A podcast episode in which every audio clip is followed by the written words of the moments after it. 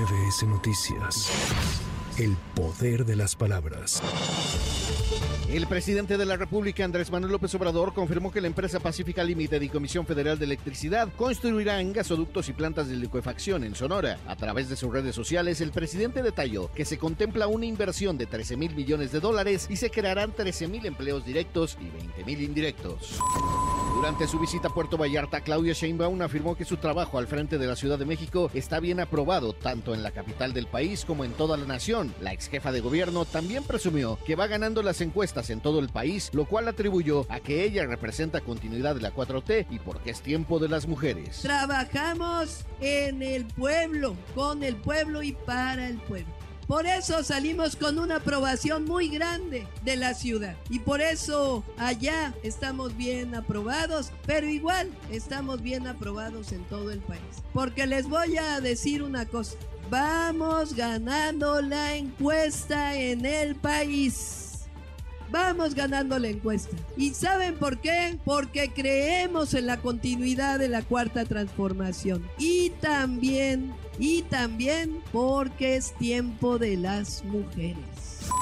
El aspirante a la coordinación de la defensa del proyecto del gobierno morenista, Ricardo Monreal, le dio un raspón a la senadora del Partido Acción Nacional, Xochil Gálvez, al asegurar que él, en décadas de carrera política, nunca tuvo un contrato de gobiernos y calificó como delicados los supuestos hechos revelados por el presidente López Obrador. Tengo más experiencia, tengo mi carta limpia de antecedentes y de trabajo.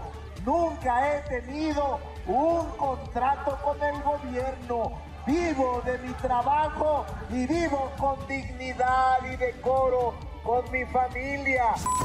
Adán Augusto López encabezó una asamblea informativa en Chihuahua y el aspirante a la candidatura presidencial por Morena reiteró que el pendiente del actual gobierno es la reforma al Poder Judicial. Todavía queda un pendiente en el gobierno de la Cuarta Transformación, pero el año que viene se va a concretizar. Va a haber reforma al Poder Judicial y a la Suprema Corte de Justicia de la Nación, porque ya basta de tanta injusticia. Hoy en nuestro país la justicia está para servir al mejor postor.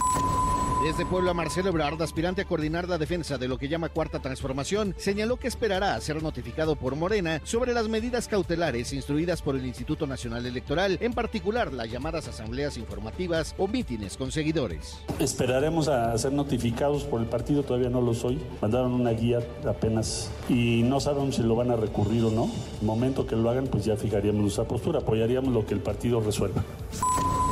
Aspirante presidencial del Partido del Trabajo, Gerardo Fernández Noroña, afirmó que no comparte las nuevas medidas cautelares que dictó la Comisión de Quejas y Denuncias del Instituto Nacional Electoral, con las que ordenó que los eventos se realicen en lugares cerrados. De gira por Zapopan, mencionó que con las nuevas medidas se transgreden derechos fundamentales como el de libre reunión y manifestación de las ideas. El Instituto Nacional Electoral vuelve a la cargada, cierto también que a presión del Tribunal Electoral del Poder Judicial de la Federación, que es una pandilla de canallas. Ni el INE ni el tribunal tuvieron los redaños de decir, pues son actos anticipados de campaña y paren su carro y no va su proceso. Dijeron que era legal, que era legítimo y ahora lo constriñen y lo constriñen y lo constriñen. Están en una actitud verdaderamente pedestre.